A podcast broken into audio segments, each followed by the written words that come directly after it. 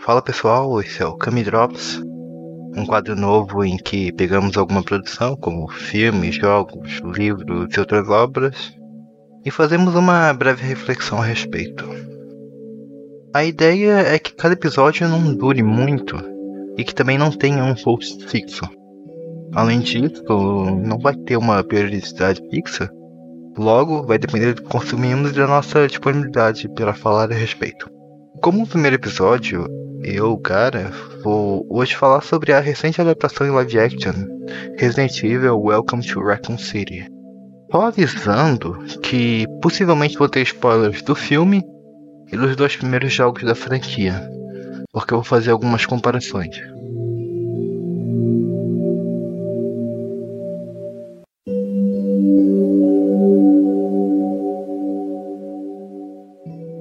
Primeiro é preciso contextualizar o histórico de adaptações de Resident Evil live action para os cinemas, já que essa não é a primeira vez que algo assim foi feito.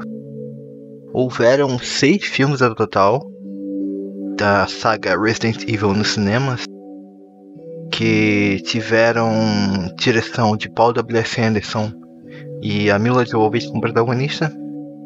E como é bem conhecido, essa adaptação é bem problemática. Os dois primeiros filmes acabam sendo os mais próximos dos jogos, mas ainda assim contam com diversas alterações em relação ao universo original. Os aspectos trazidos do jogo acabam servindo muito mais como um fanservice barato, caracterizando muitas das vezes até um desserviço ao material original.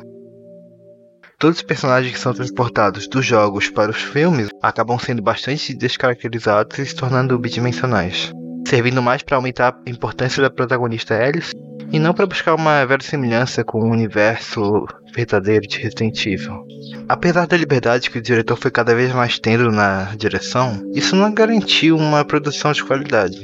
O enredo dos filmes é lotado de problemas, conveniência de roteiro, informações ditadas no filme seguinte ignoradas, furos na história, personagens sem carisma ou, sem personalidade marcante, enfim, é um mar interminável de problemas. Ao meu ver, o Paul W.S. Anderson se preocupou muito mais em trazer fanservices baratos e bem jogados, e também muitas vezes sem sentido, e assim esperando agradar os jogadores da franquia, mas nesse meio caminho se esquecendo de dar substância à adaptação. O conjunto de todos esses fatores resultou em filmes fracos, mal escritos e que pouco lembram o universo dos jogos.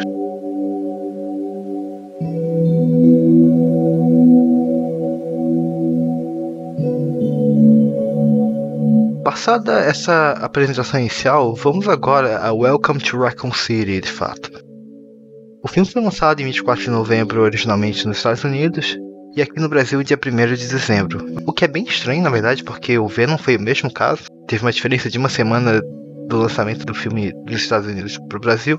Sinceramente não sei qual a estratégia da Sony em relação a isso, marketing. Mas enfim, o filme tem direção de Johannes Roberts, e tem personagens como Claire, interpretado por Kaya Scodelario, Leon, feito por Avan Joja, Robbie Emil como Chris Redfield, Hannah John Cameron como Jill Valentine e Tom Hopper como Wesker. O primeiro ponto que eu quero trazer aqui é sobre as escolhas feitas para a adaptação. O diretor e os roteiristas optaram por abordar os dois primeiros jogos da franquia, que se passam respectivamente na Mansão Spencer e na delegacia de polícia da RPD, e apesar de eu particularmente não ser contra essa ideia, há de se admitir que ela traz algumas complicações bem sérias. Isso porque os dois jogos se passam com uma certa diferença de tempo. E trazer essas duas narrativas para se intercruzarem faz com que parte das particularidades e especificidades de cada uma acabem se perdendo. O enredo é colocado inicialmente na perspectiva da Claire Redfield, que volta à cidade de Raccoon City para expor as ações da empresa Umbrella. A relação da personagem se baseia em uma dita conspiração de que essa organização estaria fazendo experimentos bizarros com a população. Apesar de diferente dos jogos em que ela vai à cidade em busca de seu irmão, eu gostei dessa alteração, porque esse fato foi complementado com a exploração do passado dos irmãos Redfield na sua infância. Algo que até hoje mal foi mencionado nos jogos, para falar a verdade. E a partir disso a história se desenrola, intercalando os dois cenários que eu mencionei acima.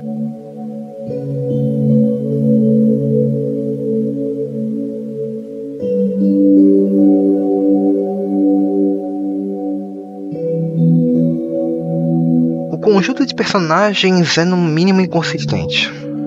A protagonista Claire é a mais funcional dentro do filme, apesar de algumas alterações. O Leon, por sua vez, é incoerente no decorrer do longa. Na primeira metade, ele é um boyzinho, um playboyzinho que simplesmente serve para ser feito de piada.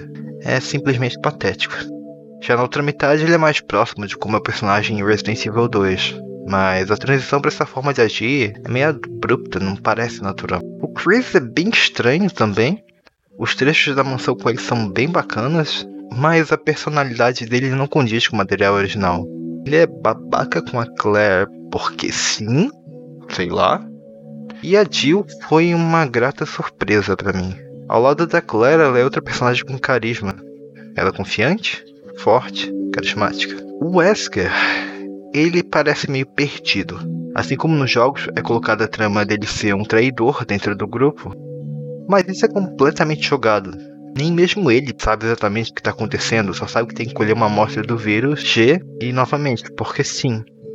Birkin, Annette e Sherry são quase inexistentes. O Birkin mal é mostrado no filme todo e só aparece mais no fim para ter um diálogo mega expositivo e ser o boss final do filme.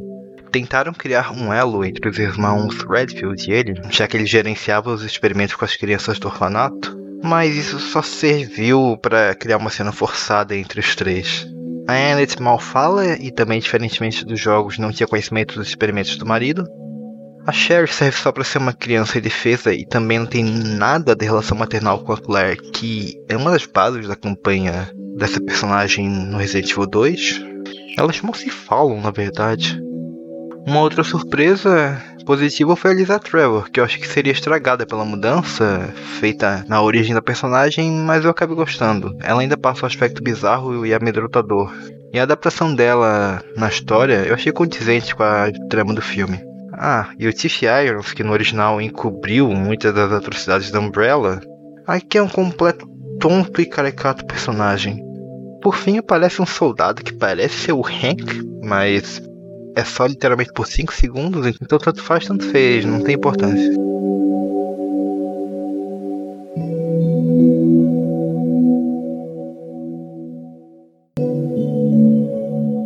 Falando especificamente sobre o universo desse filme, ele é bem confuso. Muitas coisas ficam ou sem explicação nenhuma, ou com alguma bem rasa, e isso acaba gerando grandes furos de roteiro. A forma de infecção da população e como isso é colocado na história é bem esquisita. Além disso, o caos na cidade é completamente desconexo. Eu lembro que quando estava assistindo eu fiquei. Como ninguém percebeu as pessoas ficando assim? Tem uma cena que o Leon tá numa lanchonete, ele conversa com a atendente ele percebe que ela começa a sangrar um pouco a partir dos olhos. Ele pergunta: desde quando isso estava acontecendo e ela disse que estava há duas semanas. E isso com certeza aconteceu com bem mais pessoas, porque a infecção foi em toda a cidade, mas ninguém percebeu nada do tipo. Sério? Tá, você pode até argumentar que é porque a cidade foi abandonada pela Umbrella, que é uma coisa que foi inserida na trama, que a Umbrella estava transição para um novo local, uma nova base, e também que muitas pessoas acabaram abandonando a cidade, então tinha pouquíssima gente. Quem realmente ficou era a população mais pobre que não tinha como sair daquele lugar. Mas ninguém realmente viu o grande aumento de pessoas ficando doentes do nada. Por sinal, o caos na cidade é pouquíssimo explorado e logo descartado para dar sequência ao enredo. Quanto a esses furos, a única explicação que eu consigo pensar é de que a Umbrella mandava e desmandava na cidade, controlando muito dos segmentos dela. Mas aí eu acho que já é meu lado fã de Resident Evil tentando achar nos jogos a lógica para os furos de roteiro. Em suma, faltam muitas lacunas a serem preenchidas e que deixam incongruências no filme. O próprio Resident Evil 3 não vai ser adaptado. Esquece. Porque o filme termina com a explosão da cidade, com os personagens juntos: Leon, Claire, Chris e Jill. A Claire e a Sherry. Esse é um dos males de se optar por inserir jogos que se passam em tempos e contextos diferentes dentro de um mesmo filme.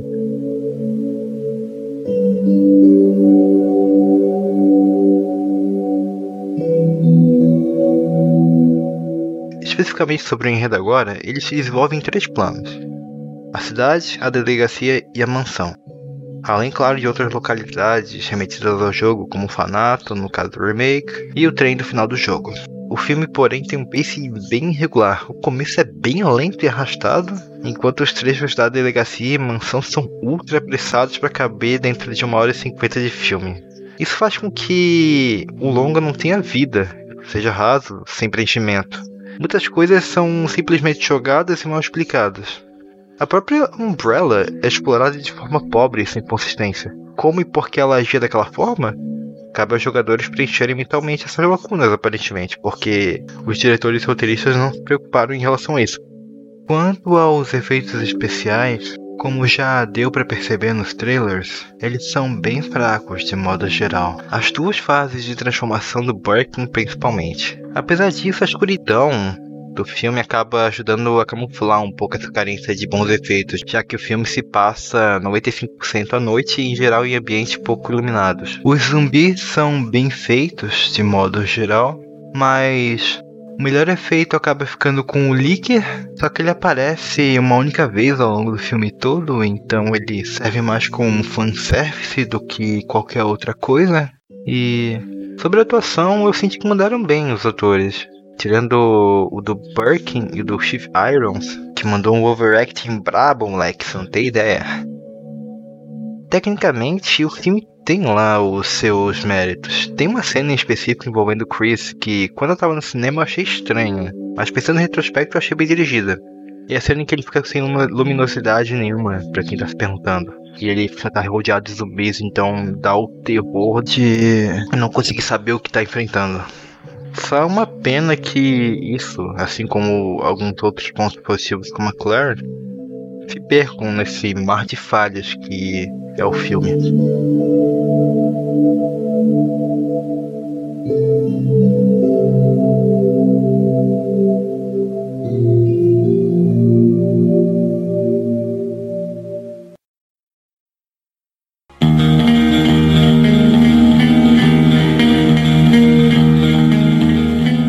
Suma, Resident Evil Welcome to Raccoon City é uma falha tentativa de trazer o universo dos jogos para o live action. A escolha de abordar dois jogos em um único filme prejudicou toda a sua estrutura, deixando muitos aspectos falhos e apressados. Esse é um filme que eu acredito que muito se beneficiaria de 30 minutos adicionais para preencher alguns buracos deixados na história. Obviamente não resolveria os inúmeros problemas narrativos e de estrutura do filme, mas ajudaria a dar um pouco mais de consistência a ele. É um longa que sustenta mais com fanservice e homenagens aos jogos clássicos do que pela qualidade em si. Uma adaptação não precisa transpor integralmente o material original quando colocado em uma nova mídia, mas é importante um zelo, um cuidado para que a essência dessa obra não seja perdida quando for adaptada para uma nova mídia. Logo, é importante que elementos essenciais e que alicercem a a construção e existência desse produto estejam presentes quando for realizada uma nova adaptação, uma nova produção a partir do material original. E Resident Evil Welcome to Raccoon City até tenta colocar alguns desses elementos, mas eles são completamente jogados, mal aplicados, soltos ao longo de filme com 1 hora e 50 minutos de filme.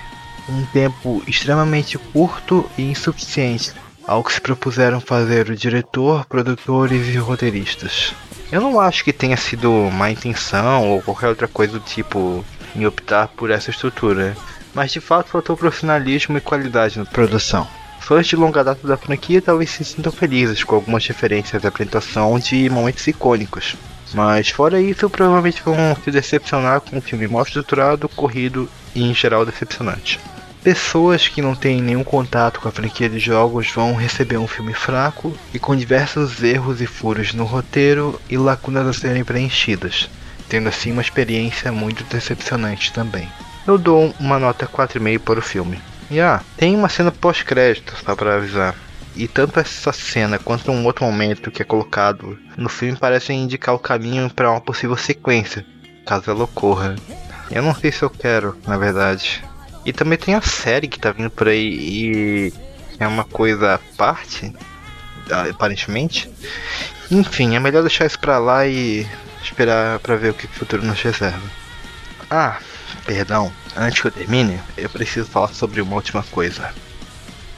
Teve mudanças em relação aos personagens, não só a personalidade, mas na aparência. E uma coisa que aconteceu, em particular com o Avan Joja, que interpreta o Leon, e a Hannah John Cameron, que interpreta a Jill Valentine, é o hate em cima deles. A desculpa esfarrapada é de que eles não combinam nada com os personagens. Isso que é no mínimo estranho, né? Que as maiores reclamações estão partindo para cima dos, dos, personagens racializados do, do elenco. Olha só. Sabe que palavrinha se usa para isso? Racismo, o Avan Joe recebeu tanto hate, xingamentos racistas e afins que ele bloqueou a conta do Instagram. A Hannah bloqueou os comentários porque ela tava recebendo um hate idiota. E na verdade não é nem hate, é racismo mesmo. E eu só tenho um recado, uma coisa a comentar sobre isso e sobre a comunidade Resident que tá tendo esse tipo de comportamento. Vocês me dão nojo, vocês são uns merdas. A comunidade Resident seria mil vezes melhor sem vocês. Ok? E nem vem com desculpa esfarrapada de que, ah, em relação a personagem, porque alteraram. Meu irmão, eles receberam um job e fizeram. Imagina você, você um ator, uma atriz, recebe uma oportunidade de trabalho para uma empresa grande como a Sony. Você vai recusar o trabalho? Não vai, né? E outra coisa, é no mínimo curioso que eu não vi nem 10% desse hate em cima de personagens, em cima dos atores, por exemplo, como o do Wesker, que também é bem diferente do original. E olha só que curioso, ele é branco, olha só, novamente, que que, que, é isso aqui, crianças? Que que é isso? Eu não preciso dizer novamente nessas imbecis, não preciso dizer, né? Também é muito curioso que muito do hate sofrido em cima da Edson nos times do Paul W.S. Anderson não chegou nem na metade de que aconteceram com o Avan Joja e a Hannah John Cameron. E aí, sabe qual a diferença entre eles?